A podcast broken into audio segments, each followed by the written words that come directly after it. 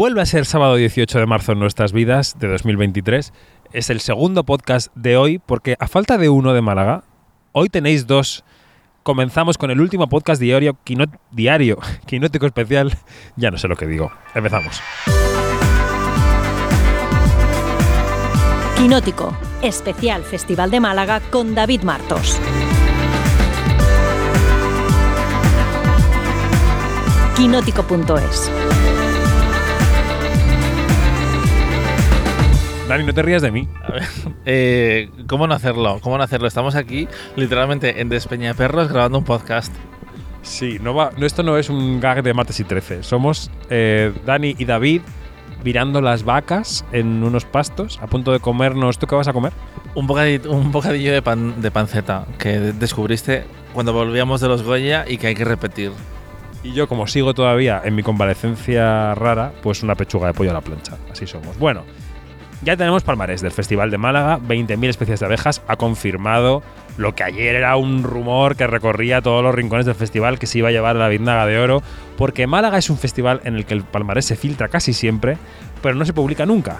O sea, hay, como. Un pacto de silencio. Un código de honor entre periodistas y, y la gente que filtre. Iba a decir quién filtra, pero, pero no sé tampoco exactamente. ¿En San Sebastián si se filtran premios? Sí, sí, se, se filtran, se filtran.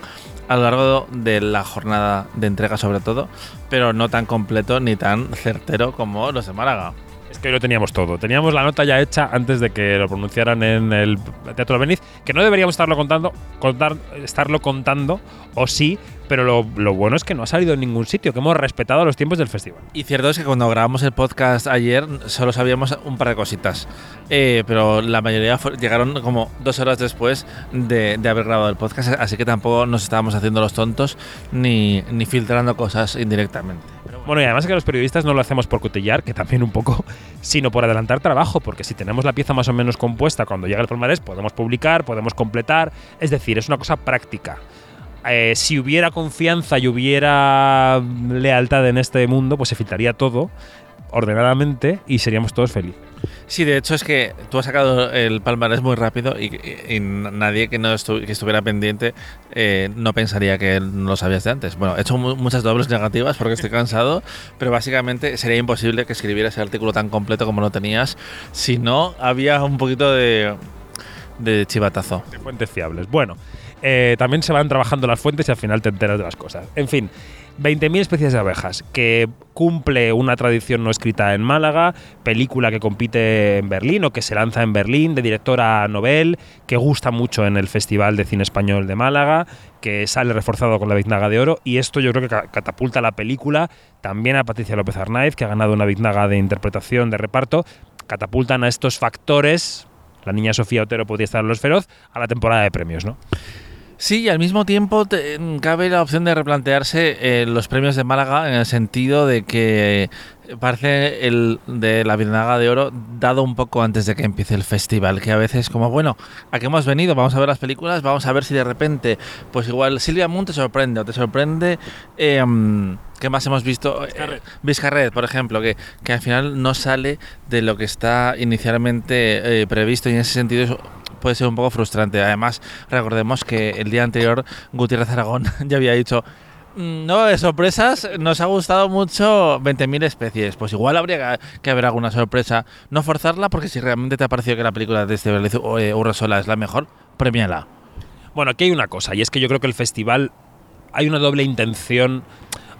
Tres cosas, ¿no? Por un lado, el festival tiene una historia y tiene un rumbo. Yo creo que los jurados, cuando llegan a Málaga, saben un poco por dónde tienen que ir para servir mejor al festival. Yo creo que los jurados tienen que servir a los festivales. La segunda cosa es que yo creo que la Biznaga de Oro tiene que servir a las películas. Y yo creo que, bueno, pues esto acaba de redondear la carrera de 20.000 especies de abejas, que tiene el estreno fijado para el 21 de abril. Tuvo un primer impulso en Berlín hace un mes, tiene este impulso con la Biznaga ahora en marzo y tendrá la campaña de estreno en abril. Y yo creo que eso ayuda a situar a una directora y una película, ¿no? Y es cierto que en el caso de Málaga, yo creo que los jurados sí son más dóciles que en San Sebastián, donde hemos visto eh, diría dóciles. leales, eh, coherentes. Leales. Vale, vale. Es que yo no digo, yo no creo que nadie les diga lo que tienen que premiar.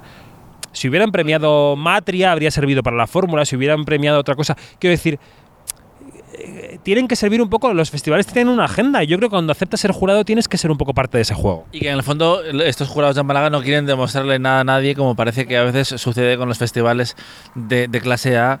Eh, que sí, a ver, las leyendas de lo que sucede en, en, esas reuniones finales de jurados siempre son interesantes. Salen muy pocos detalles, es una pena porque seguro que son divertidísimas, pero sí da la sensación de que son más puros, entre comillas, a pesar de que puedan ser aburridos también para la Biznaga de Oro, vaya.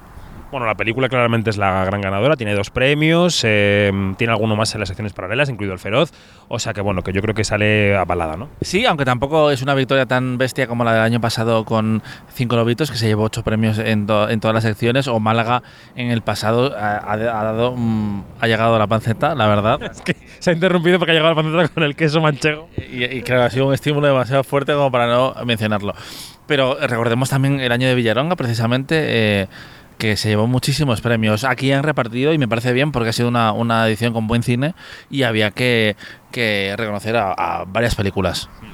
El segundo premio del Palmarés ha sido para Bajo Terapia, esa vindaga de plata de premio especial del jurado. Han puesto un apellido al premio que es para todo el reparto de actores y actrices. Yo creo que eso es lo que querían destacar y por eso lo han dicho. No tanto el proyecto cinematográfico en sí, que ya comentamos en el podcast, que nos parecía que se quedaba cojo en algunos sentidos, sino bueno, al esfuerzo coral de los actores. ¿no? Cojo en algunos sentidos y pasadísimo en, en otros. Sí, los actores es el típico persona, los típicos personajes de, de, de, lucimiento, donde hay además dinámicas donde todo el mundo tiene su oportunidad de, de lucirse. Pero bueno, mmm, me, me, han gustado más otras películas que se han quedado fuera de palmarés, como precisamente la de Silvia Montt. Y luego vamos a mencionar la parte latina. ¿O Vizcarreta a ti? O Vizcarreta a mí. Y en la parte latina, la Vindaga de Oro Latinoamericana ha sido para las hijas de Katia G. Zúñiga, una película que ya digo que no me parece la mejor de la selección, sinceramente. Creo que era mucho mejor eh, La Pecera o que era mejor incluso Zapatos Rojos, que no me había acabado de gustar mucho. O Empieza el baile tenía otra gracia. Empieza el baile se ha llevado el premio al secundario, a Jorge Marrale. Y. Mmm, y El castigo de Matías Vice se ha llevado el premio a la mejor dirección, que es una película con muchísima potencia, que está muy bien dado el premio. ¿Y que nos queda por repasar? El mejor actor, ¿no? El mejor actor. Que ha sido Alberto Mann por Upon Entry, que realmente está, está muy bien y que sería eh, una bonita reentré para el actor de Zelda 211, que da la sensación de que el cine español no ha terminado de aprovecharle del, todo. Yo sí quería comentar, por favor, ese premio a la mejor de, de reparto para eh, Patricia López Arnaiz, que no es secundaria. Yo creo que ellos han decidido premiar a Patricia y a, y a María Vázquez por eh, Matria. Pero si vas a darle ese premio, igual secundaria era más o la abuela o la tía, que en este caso era eh, igual más mi opción a Negabarain. Pero no seré yo el que critique un premio a Patricia. Pero bueno, en, en Málaga no se hacen execuos, ¿no? Sí, sí también, también. Ah, pues igual era una oportunidad de darle los premios a las dos, porque al final si le das a premios protagonistas um, también al secundario, justo en el festival donde hay premios de reparto... Yo no soy muy fan de los execuos, Dani, a mí me parece que quitan brillo a cualquiera de los dos premiados. Elige, elige. Exactamente, y que Sofía Otero también es muy protagonista en la película, entonces bueno, es verdad que nos quedaba por mencionar a María Vázquez, María Vázquez está fantástica en Matria y también se le ha lanzado a la temporada de premios, va a ser claramente una candidata a los grandes premios por esa película, en la que demuestra todo su potencial.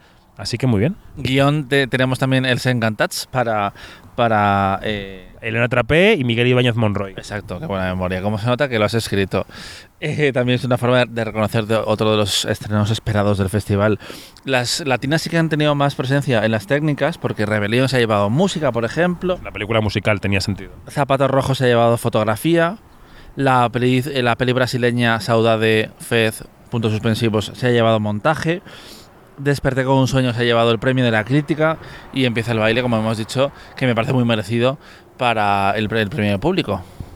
Pues poco más hay que decir. Así cerramos el Festival de Málaga con este podcast, mmm, previendo ya, está Dani ya cociendo en su cabeza ese artículo de que cómo va el cine español después de Sundance, Berlín y Málaga. Y vamos a darle ya las viandas. Ya estás con la tortilla. Yo ya estoy partiendo la tortilla. Eh, ya veremos los tres meses es muy bien, pero vamos a empezar con, con el piqui piqui y ya cerrar la cobertura. Aunque bueno, quedan todavía artículos por publicar y entrevistas también que hemos guardado para estreno para no quemar todos los tanques aquí. Así que nada, esto ha dado Málaga de sí este año. Buen descanso, Dani. A ti también. Gracias.